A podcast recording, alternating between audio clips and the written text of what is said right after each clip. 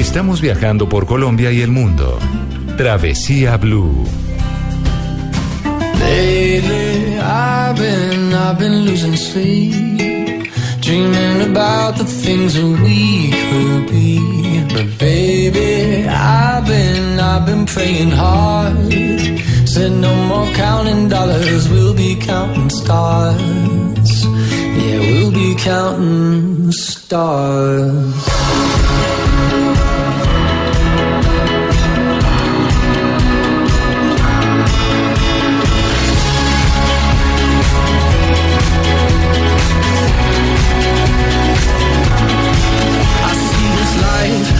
Esta música que nos invita a hacer eh, deporte, a hacer caminatas, a vivir un poco la aventura que nos ofrece el departamento de Caquetá, Mari.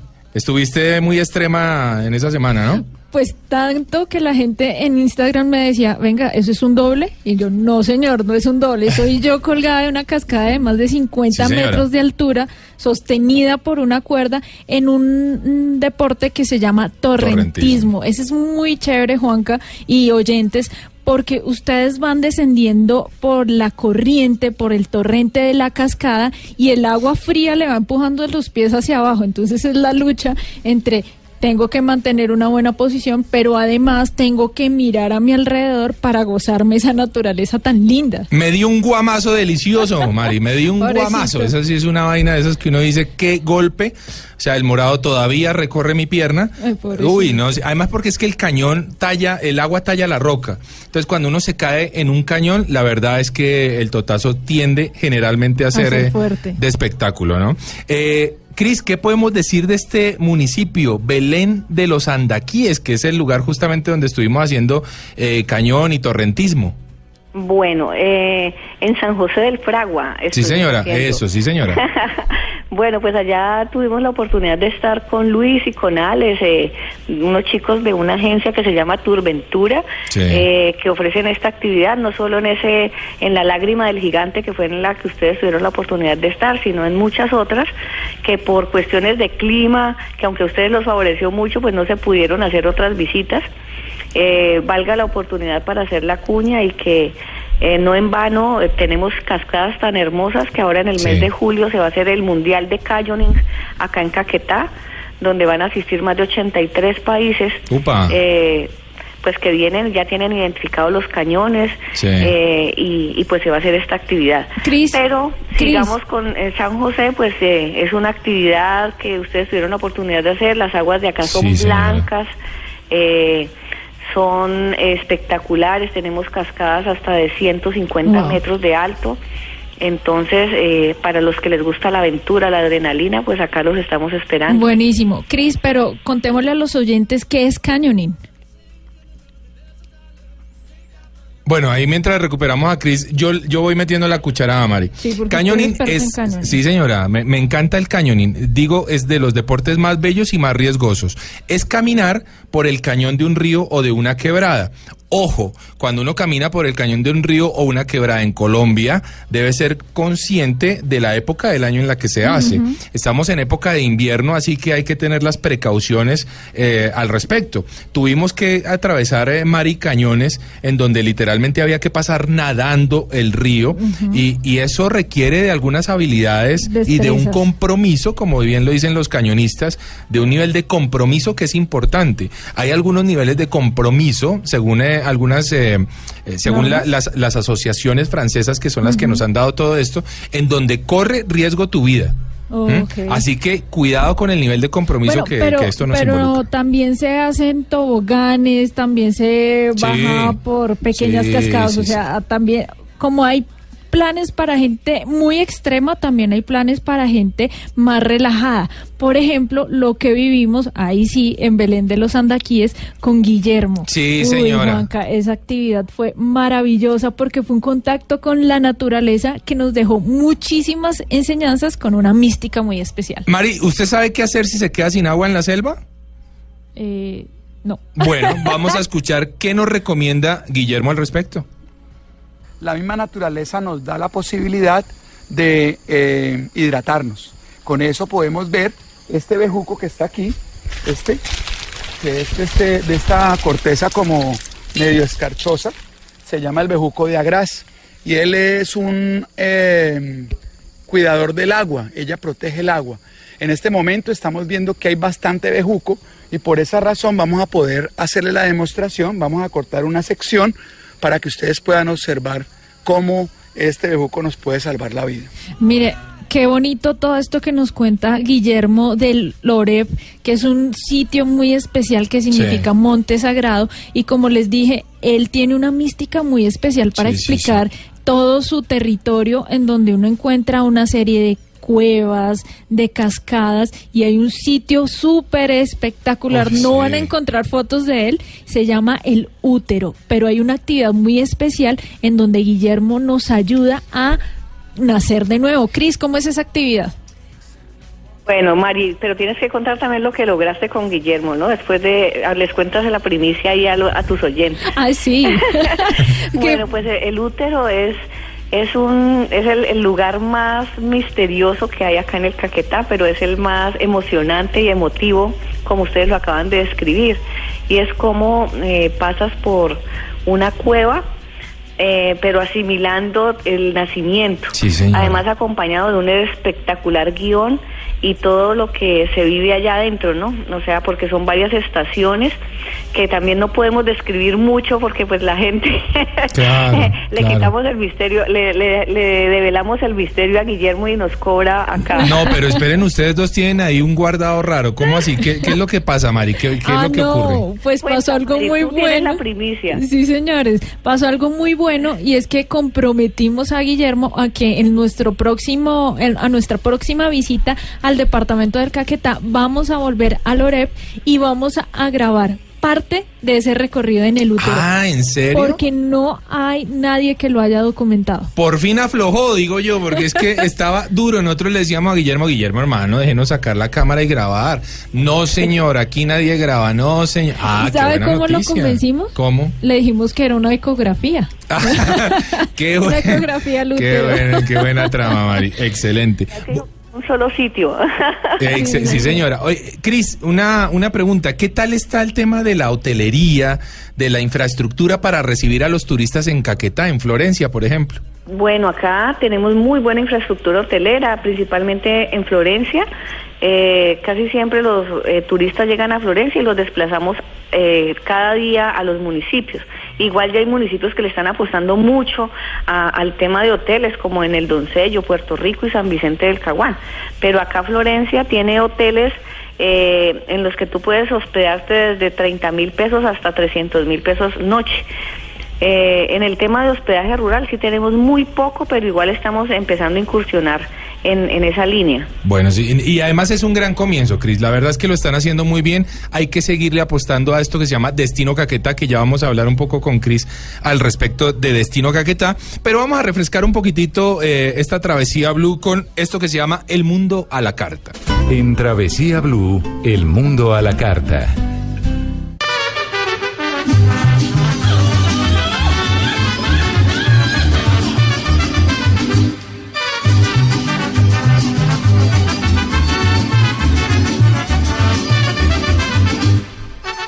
¿Eso qué es, Mari? ¿Qué pasó? un jarabe tapatío, Ah, Juanca, María, para entrar en sabor con toda todo el cuento del mundo a la carta, que Sí. es una sección en donde vamos a probar platos deliciosos, vamos a hablar también de tragos y esta vez el turno le tocó a México. México lindo y querido, mano. Muy lindo y muy querido. Vamos a tener a María José Calva Cortés. Ella es la encargada de asuntos económicos de la Embajada Mexicana en Colombia y ella nos hablará de los elotes y los esquites.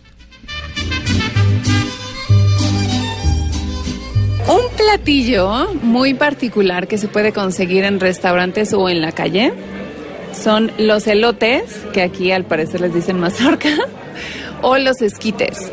Y los esquites es un platillo un poco más preparado que lleva la mazorca o los elotes como desgranados. Les ponen limón, queso, mayonesa, chile a las personas que lo pueden aguantar y sal.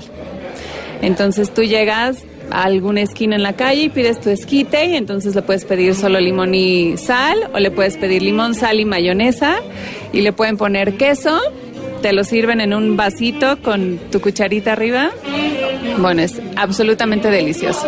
Lo piden más o menos como algún entre comidas, más o menos, cuando alguien tiene hambre, que quiere comer algo pequeño para llegar a la cena o a la comida a la que va. Este, la pueden pedir de botana. La botana son como los platillos chiquitos, son como pasabocas, cuestan yo creo que menos de 20 pesos, que no sé, unos 3 mil pesos, 5 mil pesos, es súper, súper barato. Sí, es muy pequeño. O en algún restaurante de 5 estrellas, pues obviamente está un poquito más caro y más sofisticado y adornado el platillo. Me parece que en Colombia no hay tanta publicidad que se le pueda hacer a México, pero en cualquier lugar, ciudad, pueblito o región que visiten de México, en cualquier esquina seguramente se encontrarán unos esquites. Es la cosa más deliciosa y es un platillo representativo de nuestra cultura, bueno, que data de unos par de cientos de miles de años, me parece. Entonces es verdaderamente delicioso y se los recomiendo. Pues suena repadre. ¿Le gustó? Sí, suena repadre. Bueno, pues ahí vamos ensayando porque nos vamos próximamente para Acapulco. Y voy a probar el esquite porque Sí, suena bastante raro. Sí, suena bien. Una mezcla de maíz con mayonesa, con limón. Bueno, muy distinto a como nos lo comemos aquí en Colombia. Pero por supuesto, el maíz, un alimento ancestral El elote, que conecta ¿no? a Sí. todas las culturas de América. Oiga, me gustó, me gustó rico. Eh, suena bien, suena raro. No sé si le, si me, me apunto al elote o maíz con mayonesa, pero pues, bueno. Pero ya sabemos, hay que ir a pedir esquites. Bueno, sí, hay que ir a pedir esquites, sí, señora. Esto es Travesía Blue. Travesía Blue por Blue Radio. Bueno, y continuamos con Caquetá, Mari. Con, quito- continuamos con Caquetá. Sí, mire Juanca, después de todas esas eh, actividades emocionantes, duras para eh, el cuerpo, porque físicamente son exigentes, llegamos a una actividad mucho más relajada. ¿Cuál? Una actividad en el ferry Marco Polo. ¿Sabe qué es lo más bonito de esa actividad? Que es una de las pioneras en el turismo en el Caquetá. Cuando nadie iba, Sí. pero nadie era nadie porque estaban en pleno conflicto, el hombre tenía su, su ferry ahí parqueado para que alguien llegara a recorrer las aguas de los ríos maravillosos que circulan por Caquetá. Lo mejor de todo es que este hombre tiene una manera muy bonita eh, de contar la historia, de relajarnos un poco con sus historias, con sus Sí. cuentos, a bordo de un ferry que, como le digo, ha estado en pie desde hace mucho tiempo, Cris. Pues el ferry es la única iniciativa que conocemos en el sur del país en el tema de senderismo fluvial y se hace eh, en el río Orteguaza donde Rubén Darío Polo, que es el capitán, como él se presenta siempre, eh, pues aprovechó todo ese tema del conflicto para volverlo a favor en ese recorrido. Entonces ahí nos, nos cuenta en un recorrido que dura siete horas, pues no todo el tiempo es navegando, algo del conflicto colombo-peruano, nos cuenta dónde están las ruinas del Hospital Primavera, que fue el primer hospital que hubo acá en el Caquetá, eh, o el hospital militar. También tiene un repertorio grandísimo de todas las aves que se observan en ese Sí, recorrido, Mm. que eh, es maravilloso. Entonces es un, un recorrido como lo pudo disfrutar Mari, Lala, Sí, señora. sentados en hamaca, disfrutando el paisaje. Y comiendo delicioso, porque además el capitán prepara una comida, Juanca, usted se la perdió porque... Pero es que el capitán es el todero. ¿no? O sea, el- Sí, el- sí, sí. él conduce el ferry, se baja y cocina, luego No, va y pero juega es voleibol. Ese día, ese día lo hizo así porque iba Mari. Ah, vea, era especial. Ah, bueno, era Normalmente, especial. pues sí, él está muy pendiente de la gastronomía, pero cuando tiene el barco lleno, él tiene dos auxiliares de cocina, Claro. tiene otro auxiliar y tiene el, el señor que le conduce la embarcación. Él está a cargo de las personas, él cuenta su guion, eso sí, y está ahí muy pendiente de todo el que visita su ferry. Es cierto, Mari, yo me lo perdí, pero sí las vi a ustedes allá bailando. ¿Cogieron ese ferry de Guachafita? Ustedes, ahí sí, como yo me fui, entonces se, volvió paseo. Pues es que usted puede hacer el plan como quiere, relajado, contemplativo o un poco más divertido. Más divertido. Y, ustedes, y con ustedes es un poco más divertido, pero llegamos a una parte más seria, Mari, ¿no? Una, una parte que me, me sorprendió al verla en imágenes. Mire, es el museo, está en Florencia, en el de, en la capital del departamento de Caquetá. Es un museo donde tienen una sala de memoria histórica. Qué importante eso, Juanca. Yo creo que cada visitante visitante que llegue a Florencia debe pasar por ese museo y cada persona que llegue a hacer su travesía por el departamento del Caquetá debe enterarse de lo que pasó y allá se lo van a contar perfectamente. Tienen eh, muchos elementos que son bastante sensibles, Sí, claro. como las botas de los soldados, Como los cilindros, bomba. los cilindros y tienen lo mejor de todo, Juanca, una pared esperando a que los excombatientes de las FARC vayan y cuenten su historia, Ah, ¿en porque la historia siempre tiene dos versiones. Sí, claro. Entonces hay una pared esperando que ellos vayan y plasmen ahí su versión. Vea qué interesante el tema. También vi en las imágenes y cuando hablo de las imágenes, quiero recordar, eh, recordarle a nuestros oyentes que pueden ver todo el especial de Caquetá en nuestro canal de YouTube eh, Travesía TV.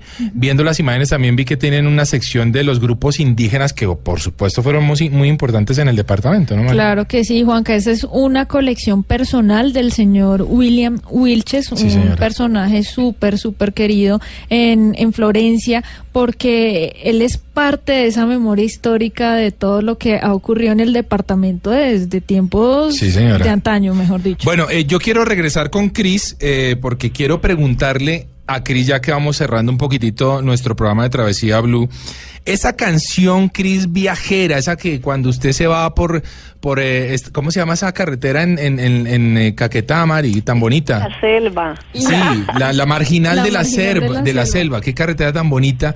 ¿Usted qué pone de musiquita en su playback, Cris? Pues siendo del valle me gusta la salsa. Ajá. Y la canción que a mí más me mueve fibras, no solo porque cuando voy llegando a mi tierra, sino ahora esta que es mi segundo hogar, es Sí, señora. mi pueblo natal. Ah, vea, mi pueblo natal del grupo Nietzsche. Nietzsche. Escuchemos esto.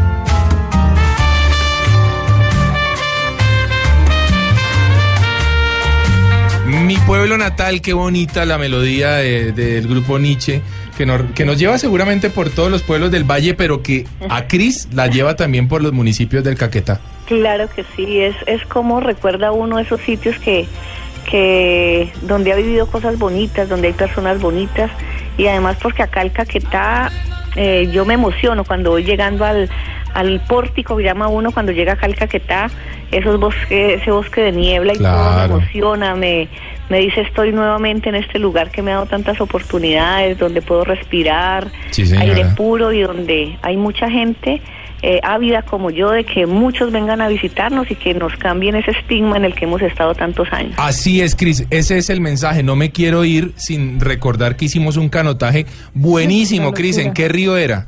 En el río Orteguaza también, Sí, en el señora. que navegamos, pero Bueno. es un canotaje experiencial, Experiencial. todo el que se hace en el país. Qué buena propuesta la que tienen los muchachos allá. Cris, ¿cómo la encontramos en las redes sociales? La gente de Travesía Blue, nuestros oyentes que se están antojando de ir al Caquetá, ¿cómo la ubican? Bueno, me encuentran como Cristian E. Paredes González o como Destino Caquetá en Facebook, en Instagram y eh, mi número de teléfono 321-447-3588. Bueno, Ahí está. Sí, sí, no. Ahí está no, la invitación para que todos vayan al departamento del Caquetá y apoyen estos empresarios, estos emprendedores en todo el tema de turismo de naturaleza y aventura. Mari, sus redes sociales. Arroba Mari con I latina guion bajo travesía y pueden ver buenas fotografías Eso. de esta travesía que hicimos por Caquetá. Cuando uno entra a su Instagram, Mari, ¿qué encuentra? Eh, fotos mías en los destinos. Fotos suyas en los destinos. Sí, señor. Que son en todo el mundo, además. Sí. Ah, qué maravilla. Bueno, a mí me encuentran en Instagram como arroba Juan Carlos Solarte Actor. Allí también van a estar viendo fotos de los destinos que visito y de las producciones en las que también trabajo, ¿por qué no? Y bueno, Cris, muchísimas gracias por haber estado hoy en Travesía Blue. Esperamos que mucha gente llegue al Caquetá.